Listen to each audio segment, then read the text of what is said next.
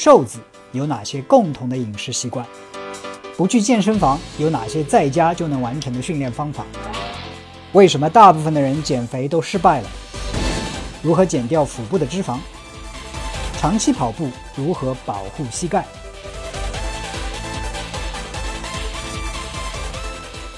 什么食物热量低、方便食用、健康又有饱腹感？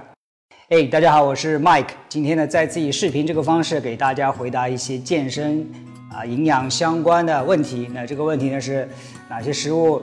简单的说吧，就是又吃得饱，但是热量又低，还有健康。OK，那这个问题呢，待会儿我会给出一个直接的回答。但是在回答之前，我希望来讲一些这个营养相关的知识。我们知道，大的宏观营养素就是有三大类，一个呢是碳水化合物，也就是统称的糖类。另外一个呢是蛋白质，对吧？还有一个呢是脂肪。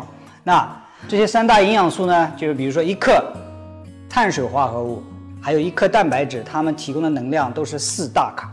OK，一克脂肪提供的热量是九大卡。所以只要是这三大营养素之一，它们的热量都不少。当然说碳水化合物或者是蛋白质比脂肪要少一半还要多。所以说。啊，如果一定在这个三大营养素里边去选哪个比较好一点的话，非常明显，少吃脂肪，多吃碳水化合物或者是蛋白质就 OK。但是事实上是不是那么简单呢？也未必那么简单，因为还有什么？我们还要有饱腹感。那哪一类食物最有饱腹感呢？可能是脂肪最有饱腹感，其次呢是蛋白质，最后呢是啊碳水化合物。啊，当然这里边再复杂一点，也不是所有的脂肪都一样，不是所有的蛋白质都一样，不是所有的碳水化合物都一样。OK，说了这些，你可能觉得与这些无关，对吧？但是这些是三大宏观营养素，其他还有一些营养素啊，能够满足这个热量又低又健康又方便食用，而且有饱腹感。这个呢可能出乎你的意外。第一个呢就是水，对吧？很多时候我们想吃东西的时候，可能是渴了，或者是嘴里没有味道。要去弄一点什么东西在嘴里过一下才有感觉，right？啊，所以很多时候你想吃的时候，你问问自己是不是到底是渴了，还是真的是饿了？OK，纯水的热量 zero 零卡路里。当然，我不谈那些什么运动饮料含有这个那样子的 no。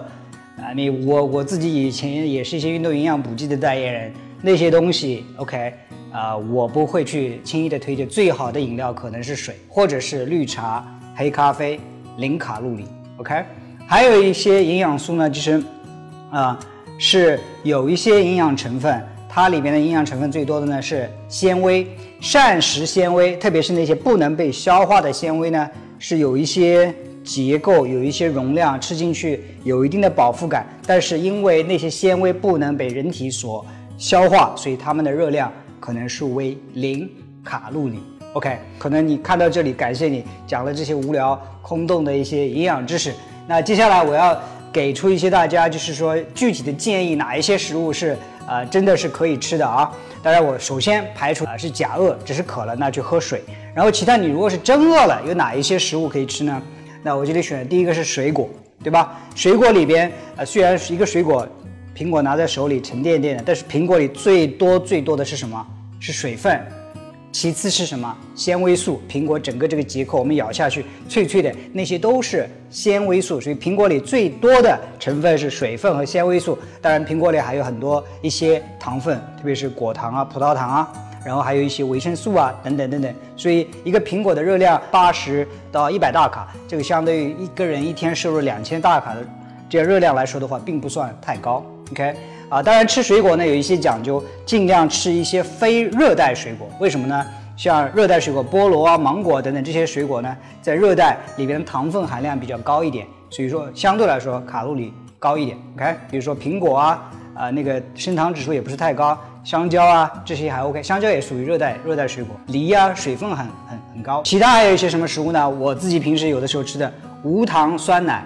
啊，无糖酸奶可以加一点坚果，这里非常重要。其实中国的，特别是市面上这些酸奶都加了很多很多的糖，轻易的去看一下啊，糖分十克、十二克、八克，很甜，让人觉得很好吃，但是热量很高，对吧？十克的糖热量就已经四十大卡，再加上里边的其他脂肪什么什么的，一定要看无糖酸奶，市面上其实不多的。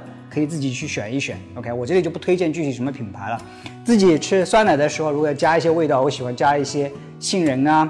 有的时候如果有蓝莓的话，加一些蓝莓啊，这样口味更加好一点。其他还有一些比较现实的一些推荐，煮鸡蛋是个非常好的啊，又有饱腹感，热量相对来说又不高，又健康的这样一个食物。那我自己有的时候出差啊，或者是工作的时候啊，加餐的时候就是两个鸡蛋、三个鸡蛋煮好的、剥好的。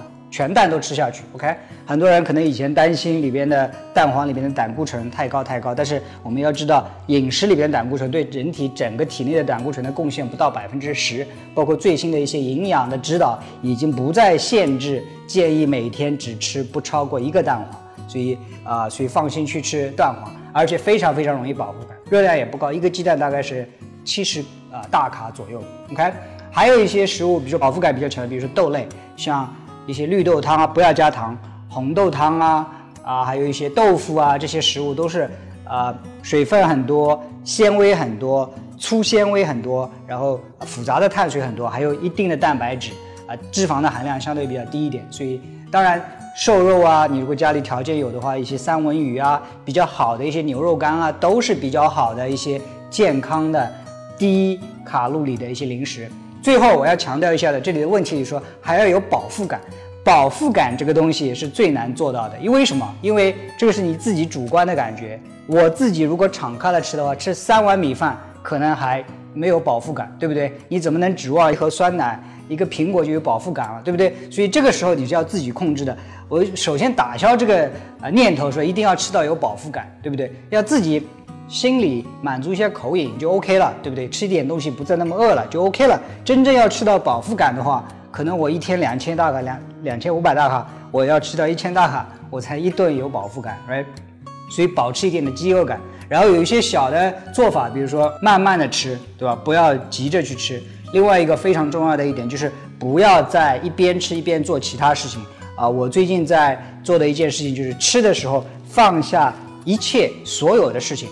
不看手机，不听音乐，不看电视，不看电脑，right？专心去享受这个食物，感受食物的香味，感受食物在嘴里咀嚼的这个味道，想象这个食物的来源啊。如果是酸奶的话，想象这个美丽的草场；如果是蔬菜的话，想象这个美丽的这个菜园。OK，所以饱腹感这个东西是最难达到的啊。今天呢？